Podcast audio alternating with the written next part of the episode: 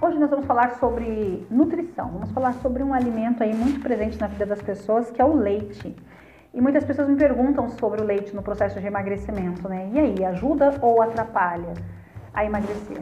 Bom, eu não indico leite no processo de emagrecimento, ou quase não indico, raro indicar. Por quê? Porque o leite, dos alimentos que vem da natureza, é um dos alimentos que mais tem a capacidade de elevar a insulina. É, então não, é, não vai facilitar o processo de emagrecimento. Agora, tem gente que pergunta assim, ah, mas se eu usar um leite desnatado, se eu usar um, semi-desnatado, Nutri, faz diferença? Não, no estímulo insulínico não vai fazer diferença. Por quê? Quando eu pego o leite tiro a gordura dele, pego um leite desnatado, ele é um leite sem gordura ou com menos gordura. Mas o que, que tem ali dentro do leite, na composição dele, que vai fazer o, o estímulo da insulina? Não é a gordura que estimula a insulina, é o açúcar, é o carboidrato, é a lactose do leite, que é a fração de açúcar desse leite. É a lactose que vai estimular a insulina. Então, quando eu pego um leite desnatado, um leite semi-desnatado, estou retirando ou diminuindo a concentração de gordura, porém a lactose continua presente. Ah, então não adianta tomar um leite sem gordura. Não, não adianta. Então, um leite sem lactose vai contribuir? Não, na verdade, não existe leite sem lactose. A dona vaca, ela não faz leite sem lactose. A indústria coloca dentro daquele produto a lactase, que é a enzima que digere a lactose.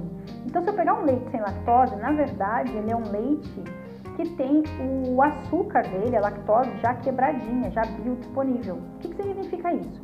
Quando eu coloco a enzima junto com o açúcar, né, a enzima que digere aquele açúcar, dentro da caixinha, da garrafa, sei lá, aquele, aquela enzima vai começar a fazer reações bioquímicas ali dentro da caixinha, quebrando aquelas moléculas de lactose. Ou seja, aquele açúcar vai estar mais biodisponível ainda. Então, quando você consome aquele leite, na verdade, com a lactase ali dentro, você está você tá consumindo o açúcar de forma mais biodisponível ainda. Eu não sei se você já usou um leite sem lactose, mas quando você olha a cor dele, ele é meio amarronzado, ele já tem uma coloração diferente de um outro leite tradicional. Exatamente por isso, porque as moléculas de açúcar ali já estão mais quebradas. E nós chamamos dentro da nutrição estética de AGEs, da formação de AGEs, que são moléculas de glicação avançada. Quando a gente pega um produto que onde a gente tem uma caramelização das moléculas de açúcar ou de até as moléculas de, de açúcar presentes nas frações proteicas, nós temos ali a formação desses eixos, dessas moléculas que estão relacionadas com um processo de envelhecimento, só para você ter ideia. Então, qual é o objetivo de usar um leite sem lactose? O objetivo é, básico, né, original, seria uma pessoa que quer uma vez ou outra usar algum produto é, com, na base de leite ali, só que essa pessoa tem uma intolerância à lactose. Se ela comer lactose, ela consumir lactose, ela vai ter uma diarreia, ela vai ter dor, ela vai ter gases, ela vai ter desconfortos seríssimos. Então, a gente tem que entender qual é a finalidade de alguns produtos que estão disponíveis na indústria de alimentos, porque nem tudo é ruim. O leite sem lactose ele não é ruim, desde que ele seja utilizado com o objetivo dele, né? Para quem realmente precisa consumir aquele produto. Porque quem tem uma intolerância à lactose severa e não pode consumir nada à base de leite é muito ruim. Porque eu sempre prego a questão do equilíbrio. Por mais que eu fale que o leite, né, ele não facilita o emagrecimento, tal, não é uma boa estratégia para emagrecer, eu não estou falando que o leite é proibido no processo de emagrecimento, que a gente não pode tomar leite. Tudo com equilíbrio. Se você digere bem, se sente bem tomando leite, por que não colocar um leite no café? Agora, depende da velocidade que você quer emagrecer, do tanto que você quer emagrecer. Se você sabe que o leite estimula a insulina, você não vai usar ele diariamente.